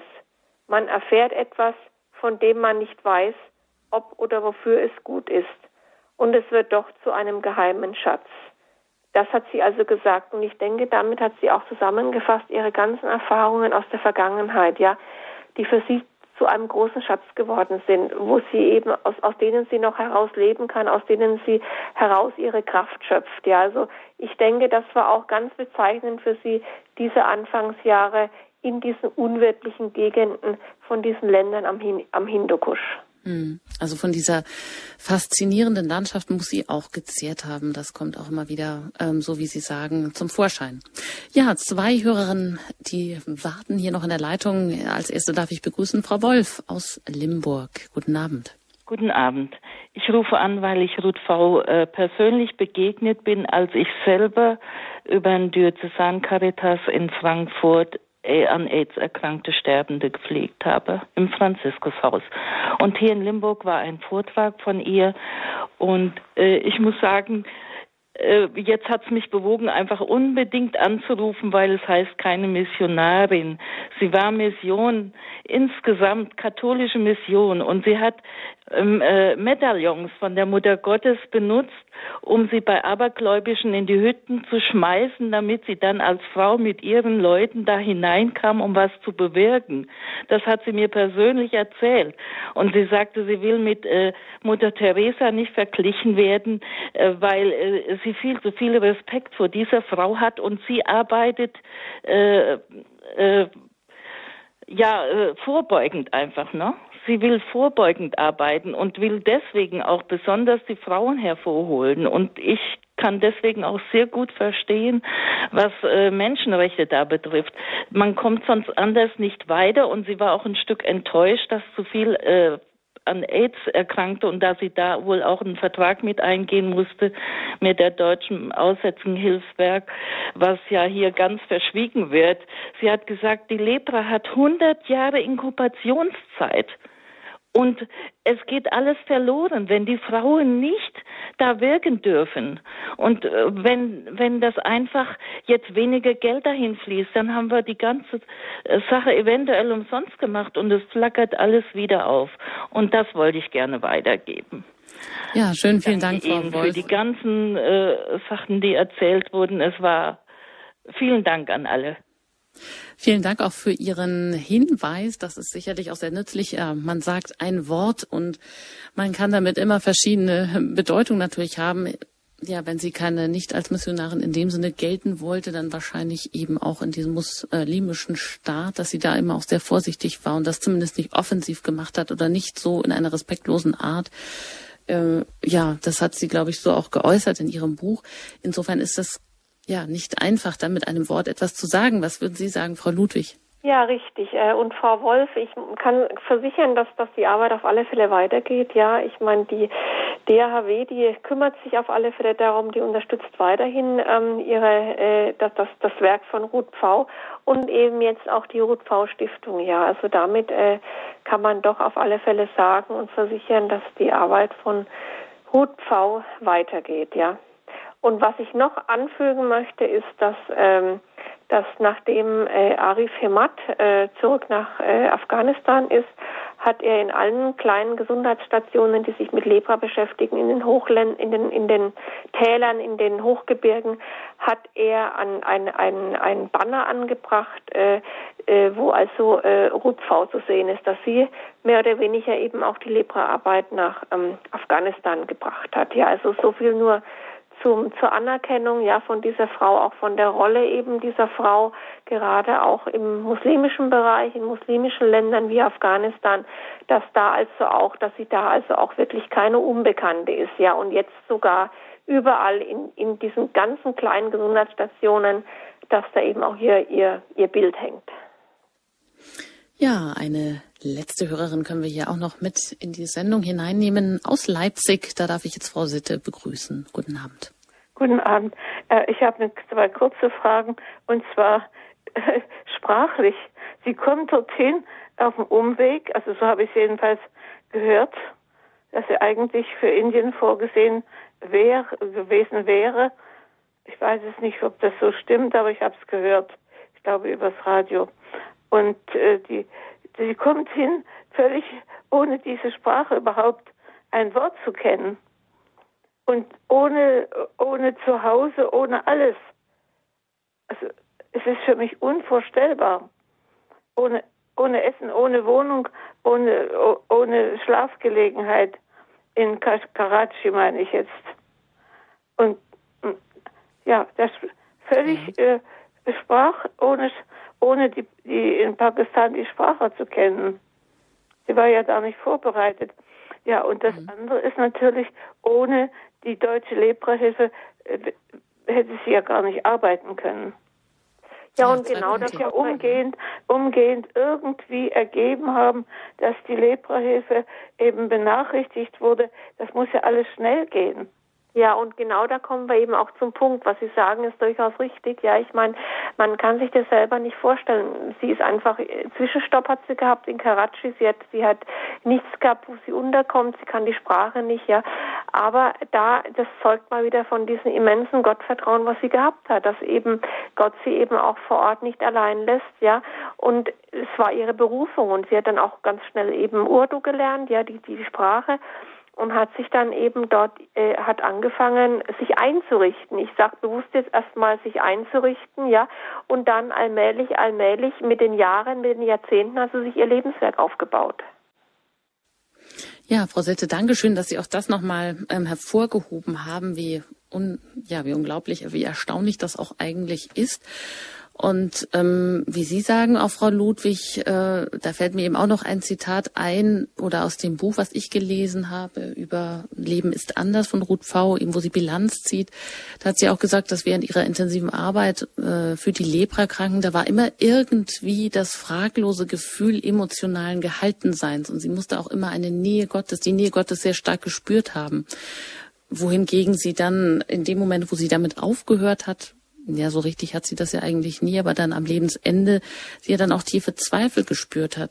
Also, dass sie auch während ihrer Arbeit, dass da immer, dass sie muss sich unglaublich getragen gefühlt haben. Richtig, ähm, das, das ist mir auch in den Gesprächen immer wieder klar geworden, ja, dass, dass eben der, der Glaube bei ihr dann eine, auch eine eine sehr große Rolle gespielt hat. Klar, ich meine, wir hatten darüber gesprochen, sie, sie war auch äh, eine, eine Intellektuelle, klar. Sie hat vieles hinterfragt, auch genau aus diesem Grund, weil sie eben analysiert hat. Aber sie hat in ihrem tiefsten Herzen hat sie immer dieses Gottvertrauen in sich gespürt, ja.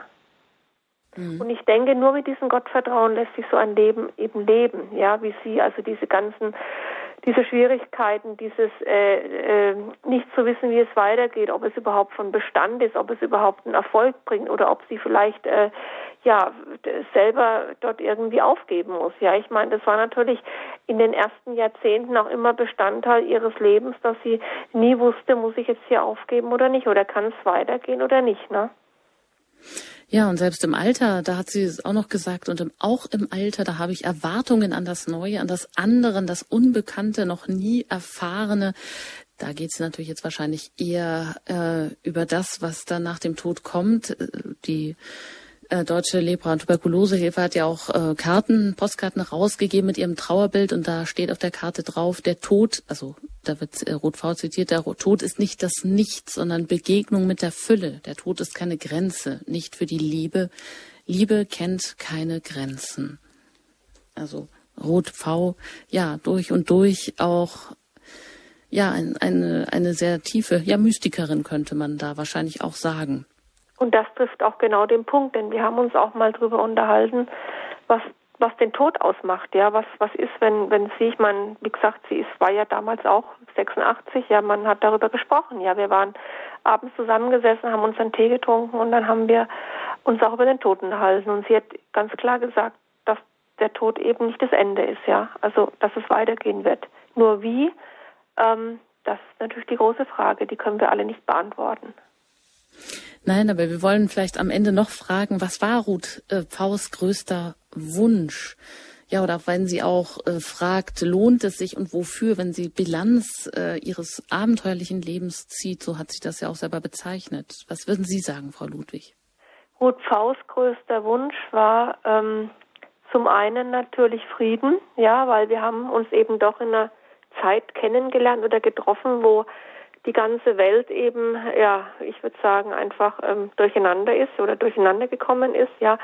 Ihr, ihr ganz großes Anliegen war eben auch Frieden unter den äh, Religionsgemeinschaften, ja, dass es eben dazu kommt ähm, und eben auch äh, ganz eindeutig Menschenrechte und eben auch da wieder auf den Punkt zu kommen, die Stellung der Frau in einer patriarchalisch geprägten Gesellschaft und natürlich auch, dass ihr Werk, ja, wo sie sich also mit ihrem praktisch mit ihrem Leben eingesetzt hat, wo sie sich hingegeben dafür hat, ja, dass das eben weitergeht, ja. Und ich meine, durch diese, durch die DHW und die Ruth V Stiftung ähm, war ihr eben auch klar, dass äh, auch nach ihrem Ableben, dass es weitergehen wird, nämlich äh, mit mit äh, Herrn Lobo, der in ihrem Sinne diese Geschichte fortführen wird. Das heißt, Ihr Erbe wird weitergetragen von der DAW, DAHW, von der Deutschen Leber- und Tuberkulosehilfe äh, oder auch Gemeinsam mit der Ruth-V-Stiftung, ja. Ihr Erbe wird weitergetragen werden. Und Sie, Frau Ludwig, ganz persönlich, hm, wo würden Sie sagen, gibt es so etwas, eine Äußerung oder etwas, wo Sie sagen, ja, das wird mich weiter auch durch mein Leben begleiten oder da werde ich mich immer erinnern, das wird äh, mich vielleicht auch durch schwierige Situationen mal tragen? Gibt es so etwas? Ja, es gibt was und zwar, ich, äh, wie gesagt, ich, ich was, bin sehr beeindruckt worden von, von ihrer Erscheinung, auch eben gerade durch die Gespräche mit ihr, ja. Und ähm, wie sie eben sich etwas in den Kopf gesetzt hat, ja, und praktisch Unmögliches hat möglich werden lassen, ja. Und das hat mir natürlich auch für mein Leben hat es mir so, ein, so ein Stück weit äh, geholfen zu sagen, okay, wenn man sich für etwas engagiert und nicht aufgibt, immer weitermacht, ja, wird es letztendlich äh, von Erfolg gekrönt werden. Und dahingehend hat sich natürlich jetzt auch äh, mein Leben ein bisschen danach ausgerichtet ich, oder, oder, oder geprägt, ja, weil wir haben auch darüber sehr viel gesprochen, ja. Und ähm, ich kann nur sagen, das ist eine Frau gewesen, die, die anderen sehr viel Mut gespendet hat, also sehr viel Mut gegeben hat, weiterzumachen, den einmal begonnenen Weg äh, unbeirrbar weiterzugehen. Das heißt, eine Begegnung mit Ruth V bleibt auch nicht ohne Folgen, macht Mut, äh, verhilft vielleicht auch weiter durchzuhalten und ja, kann einfach auch ein Vorbild sein. Für mich zumindest war es so und für andere, die ich gesprochen habe, war es auch so. Ja, also sie hat wirklich etwas bewirkt, äh, wo ich mir sagen kann, ähm, einfach ist eine, es war eine faszinierende Persönlichkeit, ja, die auch noch über ihren Tod hinaus weiterhin äh, ihr, ihr, ihr Wirkung zeigt. Hm. Ja, in diesem Sinne bedanke ich mich ganz herzlich bei Ihnen, Frau Ludwig, dass Sie uns Ruth V heute näher gebracht haben, weil Sie ihr auch begegnet sind, weil Sie mit ihr zusammen auch ähm, gelebt haben, eine Zeit verbracht haben, Sie kennengelernt haben, natürlich auch als Pressereferentin der Deutschen Lepra- und Tuberkulosehilfe ähm, mit ihr, mit ihrer Arbeit verbunden waren. Ein herzliches Dankeschön an Sie und auch alles Gute weiterhin für Ihre Arbeit. Dankeschön und es hat mir sehr viel Freude gemacht, heute bei Ihnen hier sprechen zu können, weil wie gesagt, es sind solche äh, Eindrücke gewesen, die man einfach gerne weitergeben möchte. Vielen Dank, Frau Ludwig. Ja, und wer sich weiter informieren möchte, der kann das natürlich auch gerne tun über die Bücher von Ruth V. Leben ist anders. Das äh, war hier heute oft im Gespräch. Äh, lohnt es sich und wofür Bilanz eines abenteuerlichen Lebens im Herder Verlag erschienen? Und äh, viele andere Titel auch. Liebe und tu, was du willst. Oder wenn du deine große Liebe triffst. Oder das letzte Wort wird Liebe sein mit den Augen der Liebe. Oder verrückter kann man gar nicht leben. Und ich bedanke mich auch ganz herzlich fürs Zuhören und auch für Ihre Anrufe, für Ihre Beiträge. Ich bedanke mich an dieser Stelle und wünsche Ihnen noch einen gesegneten Abend. Ihre Anjuta Engert.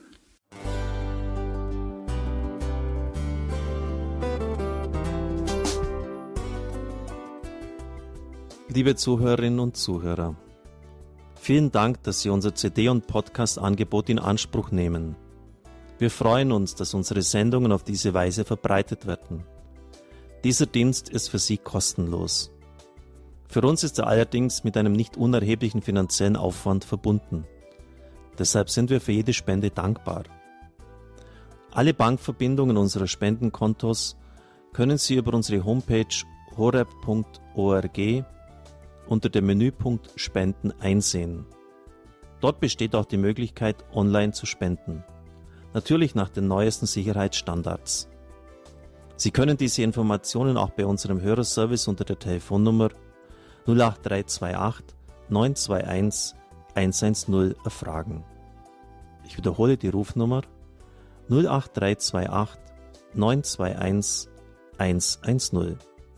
Vergelt's Gott für Ihre Unterstützung. Ihr Pfarrer Kocher.